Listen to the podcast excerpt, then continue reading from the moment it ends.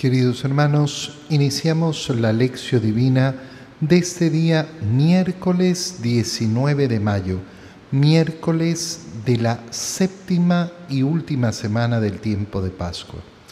Por la señal de la Santa Cruz de nuestros enemigos, líbranos Señor Dios nuestro, en el nombre del Padre y del Hijo y del Espíritu Santo. Amén. Señor mío y Dios mío, Creo firmemente que estás aquí, que me ves, que me oyes. Te adoro con profunda reverencia. Te pido perdón de mis pecados y gracia para hacer con fruto este tiempo de lección divina. Madre mía Inmaculada, San José, mi Padre y Señor, Ángel de mi guarda, interceded por mí. Continuando con la lectura del libro de los Hechos de los Apóstoles, leemos hoy el capítulo 20, versículos 28 al 38. En aquellos días Pablo dijo a los presbíteros de la comunidad cristiana de Éfeso, miren por ustedes mismos y por todo el rebaño, del que los constituyó pastores el Espíritu Santo, para apacentar a la iglesia que Dios adquirió con la sangre de su Hijo. Yo sé que después de mi partida se introducirán entre ustedes lobos rapaces, que no tendrán piedad del rebaño, y sé que de entre ustedes mismos surgirán hombres que predicarán doctrinas perversas y arrastrarán a los fieles detrás de sí. Por eso, estén alerta Acuérdense que durante tres años, ni de día ni de noche, he dejado de aconsejar con lágrimas en los ojos a cada uno de ustedes.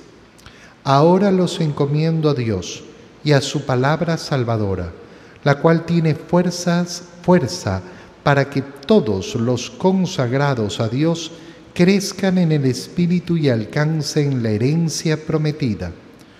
Yo no he codiciado ni el oro ni la plata, ni la ropa de nadie. Bien saben que cuanto he necesitado para mí y para mis compañeros, lo he ganado con mis manos. Siempre he mostrado que hay que trabajar así, para ayudar como se debe a los necesitados, recordando las palabras del Señor Jesús. Hay más felicidad en dar que en recibir. Dicho esto, se arrodilló para orar con todos ellos. Todos se pusieron a llorar y abrazaban y besaban a Pablo afligidos, sobre todo porque les había dicho que no lo volverían a ver, y todos lo acompañaron hasta el barco. Palabra de Dios. Varios puntos importantísimos que surgen en esta continuación de esa conversación, de ese discurso que les da Pablo a los presbíteros de Éfeso antes de partir a Jerusalén. Fíjate, en primer lugar, eh, este discurso lo hemos iniciado eh, el día de ayer, cuando ha convocado Pablo a los presbíteros de Éfeso para anunciarles, anunciarles que se van. Y ahora, ¿qué es lo primero que les dice en esta segunda parte de su, eh, de su discurso?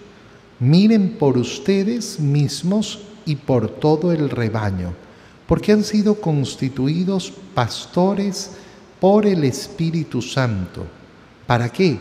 Para apacentar a la iglesia de Dios que ha sido adquirida por la sangre de Cristo. Son palabras gigantescas.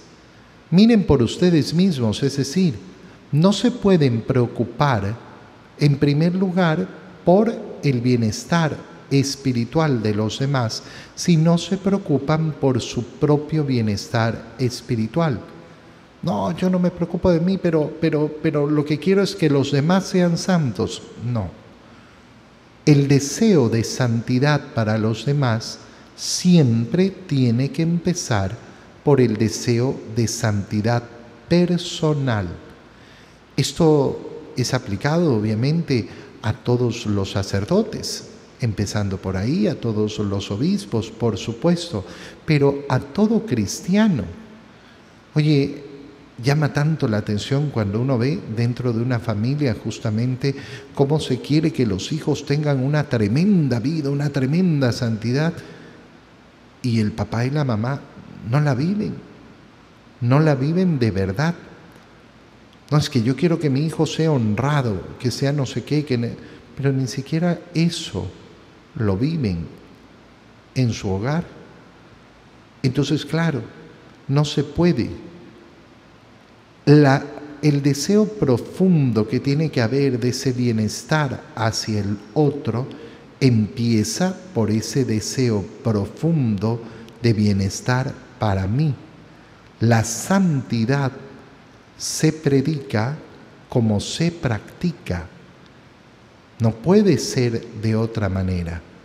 Pero de ahí, fíjate bien, es el Espíritu Santo quien los ha constituido, constituido como pastores. La acción del Espíritu Santo es la que va convocando, llamando a los diferentes hombres y mujeres a las diferentes misiones que deben cumplir en la iglesia para apacentar a la iglesia de Dios. Es decir, para llevar a ese rebaño del Señor, a esa iglesia del Señor, ¿a qué? A tener el alimento necesario. ¿Cuál es el alimento necesario? El alimento necesario es lógicamente y en primer lugar la Eucaristía. En segundo lugar, la palabra de Dios. En tercer lugar, esa posibilidad de tener esa paz con el Señor, la reconciliación y la paz con los demás, el consuelo delante de las aflicciones. Todas esas acciones son las acciones de ese pastoreo que apacienta a la iglesia que Dios adquirió con la sangre de su Hijo. Mira cómo Pablo tiene presente en todo momento que la iglesia que es, es producto justamente de esa acción salvadora de la sangre de Cristo. Por eso te digo que es una frase preciosa. Cuando hablamos de la iglesia, ¿de qué estamos hablando? De aquellos que han sido redimidos por la sangre de Cristo. Cuando una persona habla de la iglesia simplemente como una institución o habla de la iglesia con desprecio, ah, es que la iglesia, la iglesia, la iglesia es la que Dios adquirió con la sangre de su Hijo. Y esto es gigantesco y enorme. Ya sé que después de mi partida se introducirán entre ustedes lobos rapaces. Uno podría pensar, pero Pablo, si tú sabes que entre ellos van a introducirse lobos rapaces, y no solo eso, sino que además ustedes mismos, algunos de ustedes mismos, se convertirán en predicadores de doctrinas perversas. ¿Por qué no los sacas? ¿Por qué no los sacas del camino? Oye, fíjate bien porque ¿qué es lo que está de fondo en todo lo que estamos leyendo? Pablo se va. Está llegando al final la era apostólica, es decir, la era de los apóstoles en la iglesia. Estamos hablando de aquellos que han sido testigos directos de la resurrección del Señor. ¿Y qué ocurre cuando se termina la era apostólica en la iglesia? Ah, ¿Ya se acabó? ¿Se acabó? No. La misión continúa. Porque esa ha sido la voluntad efectivamente de nuestro Señor que ha fundado la iglesia y ha entregado a sus apóstoles la misma misión que él recibió del Padre. Y entonces es precioso darnos cuenta de esta realidad. Los apóstoles no se han creído en ningún momento los necesarios, los únicos, sin los cuales no se puede continuar. No, cada uno ha tenido que cumplir su misión y se han esforzado por cumplir su misión.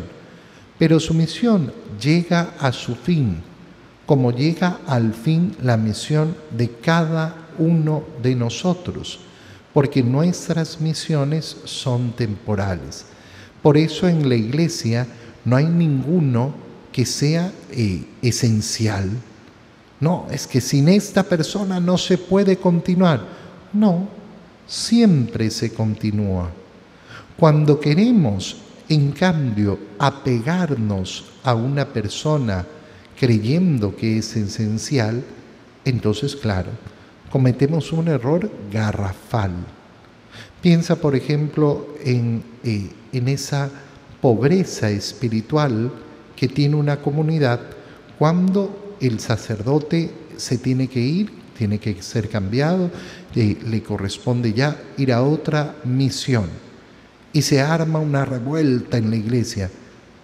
Bueno, esos corazones no entendieron nada, esos corazones no viven inmersos en el espíritu de la iglesia, donde no hay nadie esencial. Hoy día está este servidor, mañana está otro y pasado estará otro. Las iglesias no tienen un propietario, las parroquias no tienen un propietario, las misiones no tienen un propietario. Ocurre exactamente igual en los grupos, donde se piensa que no, es que este es el dueño del grupo. Bueno, si el grupo tiene un dueño, ese grupo no es de la iglesia. No es de la iglesia porque ser de la iglesia es justamente tener esa capacidad de seguir apacentando el rebaño del Señor siempre, siempre. Y eso significa, lógicamente, que esa misión eh, temporal de una persona llega a su fin y si es del Señor, tendrá que continuar. Ese es, en todo caso, siempre un muy buen referente cuando algo es de Dios o no. Cuando algo es de Dios, continuará independiente de las personas. Pero si algo para existir depende exclusivamente de una persona, entonces no es de Dios. Oh, no, esta fundación maravillosa que fundó fulanito, el sacerdote, no sé cuánto, quien sea. Pues resulta que la fundación maravillosa no funciona si no es con él, si no es con ella. ¿Qué significa? Bueno, que es una acción personal, propia, privada, en la que ha involucrado mucha gente y habrá hecho mucho bien, sí, pero no es de iglesia. No es de iglesia. Porque si es de iglesia, la misión siempre tiene que continuar. Pero podríamos preguntarnos todavía más profundo. Pablo sabe que van a llegar efectivamente lobos, pero no solo lobos desde afuera, sino desde adentro. Algunos de ustedes también van a ponerse a predicar doctrinas perversas, pero sácalos. Y de nuevo, fíjate bien, el Señor ha elegido a los apóstoles, el Señor ha elegido a sus doce, de los cuales uno era Judas, el que lo traicionó, y la cabeza era Pedro, que lo negó tres veces. Y sin embargo, en la última cena estaban todos, invitados por el Señor. Es lógico que el Señor tiene las puertas de su corazón abiertas y está esperando la conversión del pecador constantemente. Y por eso la historia de la iglesia va a ser efectivamente así, rodeada de lobos rapaces que siempre van a estar queriendo destruir la iglesia y por eso tú puedes contemplar hoy día con tanta profundidad el odio, el odio profundo a la iglesia un odio que cuando lo analizas además es completamente irracional. ¿Por qué odio a la iglesia? Porque es la iglesia, porque la iglesia me molesta, porque la iglesia no me deja vivir en paz, porque la iglesia está en contra de mí. Y tú le preguntas de qué manera te afecta a ti la vida de la iglesia. Nada. No, no sabrá contestar. Obviamente contestarán, pero contestarán puras tonterías. Porque ese odio es irracional, completamente irracional. Y entonces te contestan eh, tonteras, ¿no? No, es porque a lo largo de la historia todo el mal que ha hecho. Ah, bueno, pues a lo largo de la historia todo el mal que hemos hecho los seres humanos deberíamos haber desaparecido hace mucho tiempo. Todos. Si fuera por eso, si fuera simplemente por eso. Pero Pablo sabe que esto va a ocurrir, pero no se va a detener. ¿Por qué? Porque va a ser la lucha perenne de la iglesia. Y esto nos tiene que llevar justamente a tener esa tranquilidad en nuestro corazón. No es que yo no puedo seguir a la iglesia donde hay un sacerdote que hace tal y otro que hace tal y otro que hace no sé qué. ¿A quién sigues? ¿A quién sigues? Porque ese que podrá ser un lobo rapaz o que podrá predicar una doctrina perversa o que podrá ser un, desgraciado, un tal, ese pasará, ese pasará de este mundo. La misión de la iglesia continuará. Y por eso es tan importante tener claro a quién sigo yo. ¿Yo sigo al Padre fulanito o sigo a Jesús? ¿A quién sirvo yo? Yo sirvo al Padre fulanito para que eh, le agrade y para que me sonría o sirvo a Jesús. Es importantísimo tener siempre claro y limpio nuestro corazón Oye, a mí me ha tocado eh, escuchar, por ejemplo, a sacerdotes que eh, eh, abandonan el ministerio y le quieren echar la culpa a todo el mundo. Es que el obispo es el culpable porque no me hizo no sé qué y no me hizo no sé cuánto. hermano mío, ¿a quién sigues tú? ¿Acaso el obispo te llamó a tu vocación? ¿Acaso no fue Jesús quien te llamó a tu vocación. Y por tanto yo tengo que responderle al Señor. Y por tanto yo dependo de ese amor del Señor. Por eso estén alerta. Estén alerta. Pero no, yo, yo quiero estar tranquilo y saber que en la iglesia no hay nadie predicando cosas raras. Estén alerta. Y por eso tenemos que estar siempre claros con la verdadera doctrina, para que nadie nos engañe. No, no comemos cualquier cosa, no, estamos alertas. Y Pablo entonces recuerda lo que él hizo, estar siempre, día y noche trabajando, acompañando. ¿Para qué? para no perder de vista la misión. Porque aquel que deja de servir, aquel que deja de estar, aquel que deja de efectivamente estar preocupado de la salvación de las almas, entonces, eh, lógicamente, eh, se comienza a extraviar y a perder. En el Evangelio, el Evangelio de San Juan que estamos leyendo en este tiempo de Pascua, leemos el capítulo 17, versículos 11 al 19. En aquel tiempo Jesús levantó los ojos al cielo y dijo, Padre Santo, cuida en tu nombre a los que me has dado, para que sean uno como nosotros.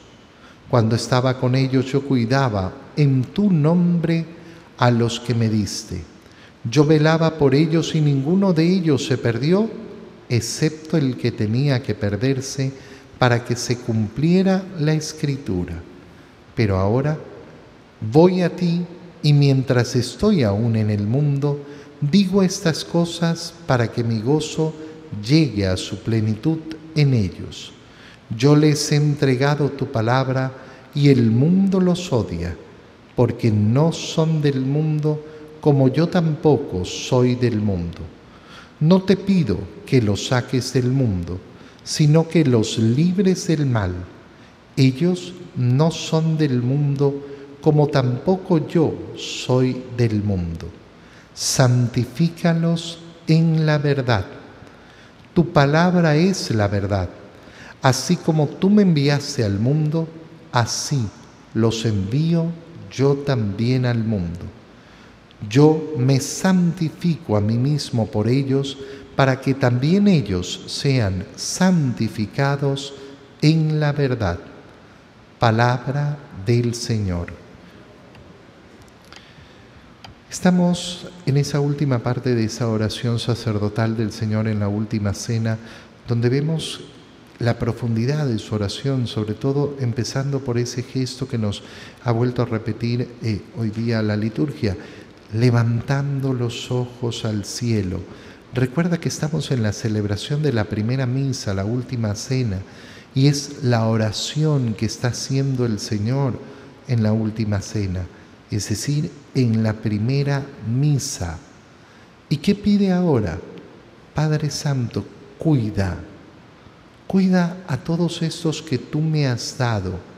¿Para qué? Para que sean uno como nosotros. La unidad, la unidad de la iglesia no es simplemente, ay, es que quieren ser una sola cosa, es que el Señor no ha querido otra cosa que sus discípulos sean uno.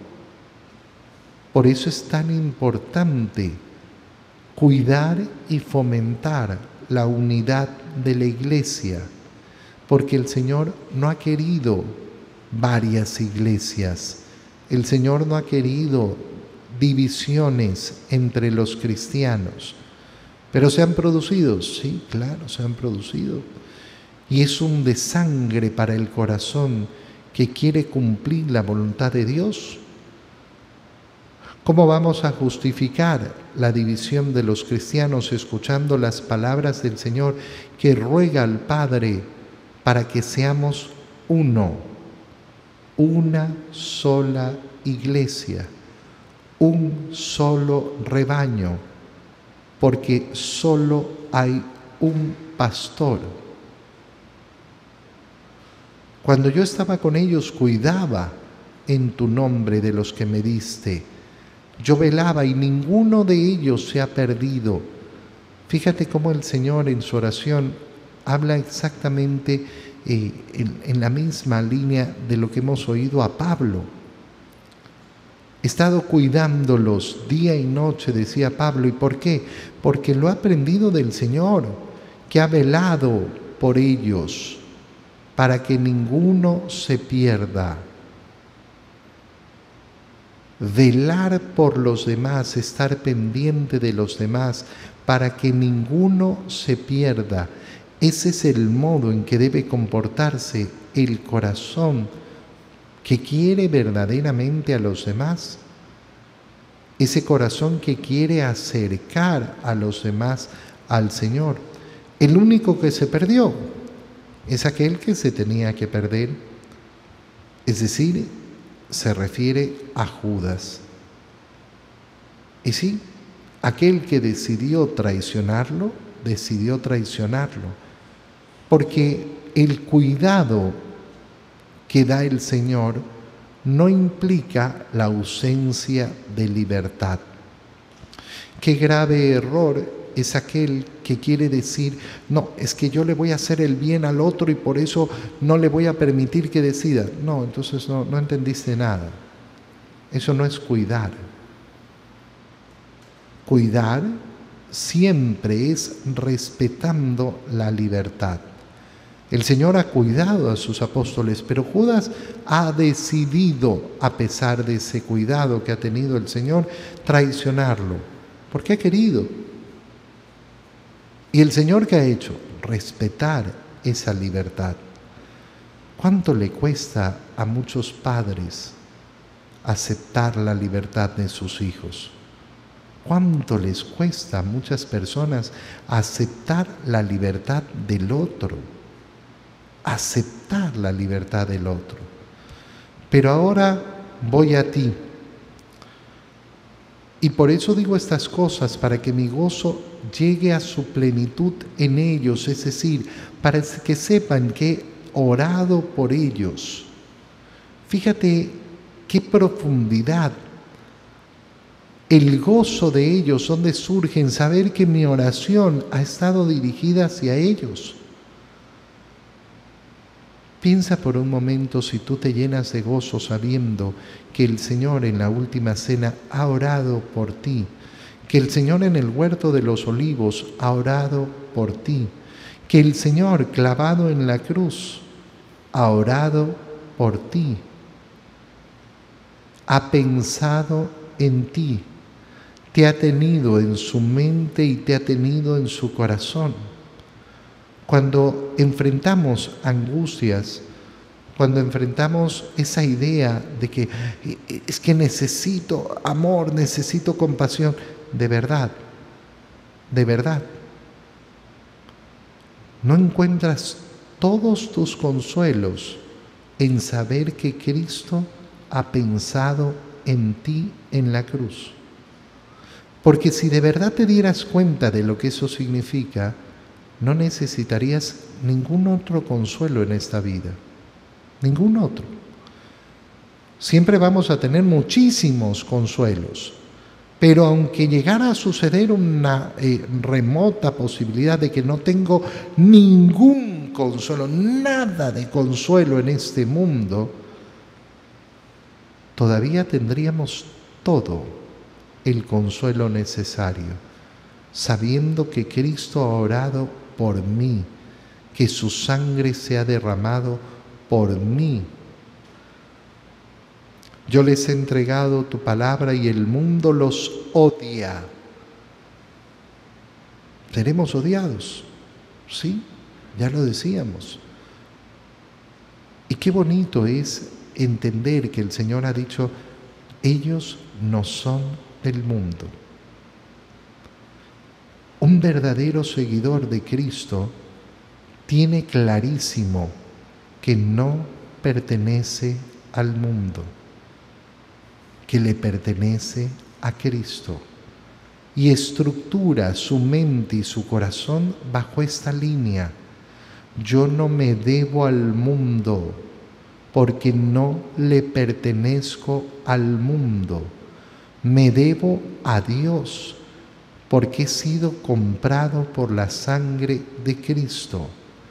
Ellos no son del mundo como tampoco yo soy del mundo y por eso santifícalos en la verdad, en esta verdad. La verdad de que yo no pertenezco aquí, soy un hijo de Dios, pertenezco al reino de los cielos ese es mi verdadero destino. La casa del Padre es mi casa, porque soy heredero del Padre en el Hijo. Esta es la verdad que nos santifica, porque es la verdad que nos pone en orden el corazón. Y así como tú me enviaste al mundo, yo los envío también. No quiero que los saques del mundo. Vamos a estar aquí en el mundo. Aquí está nuestra peregrinación. Aquí está nuestra lucha. Yo los santifico, yo me santifico a mí mismo por ellos. Me entrego por ellos para que ellos sean santificados en la verdad resumen muy sencillo. Todo lo que ha hecho el Señor es para nuestra santificación y por eso, ¿cómo se eh, resume la vida cristiana en santificación? ¿Para qué estoy en este mundo? Para ser santo. ¿Para qué sirve el sacerdocio? Para ser santo. ¿Para qué sirve el matrimonio? para ser santo. ¿Para qué sirve la paternidad? Para ser santos. ¿Para qué sirve el trabajo? Para ser santos. Este es el orden que tiene que tener nuestro corazón. Todo tiene que ser para la santidad porque a eso hemos sido llamados. Todo me tiene que servir para santificarme. Clama al Espíritu Santo. Faltan tan poquitos días para poder celebrar Pentecostés. Clama esa acción del Espíritu Santificador para que en tu corazón haya un deseo profundo y enorme. Yo quiero ser santo. Y si esta palabra te asusta, si te asusta el decir que quieres ser santo, no, yo eh, santo, si te asusta, entiéndelo.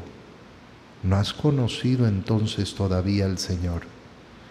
Te doy gracias, Dios mío, por los buenos propósitos, afectos e inspiraciones que me has comunicado en este tiempo de lección divina. Te pido ayuda para ponerlos por obra Madre mía Inmaculada, San José, mi Padre y Señor, Ángel de mi guarda, interceded por mí. María, Madre de la Iglesia, ruega por nosotros. Queridos hermanos, que tengan un feliz día.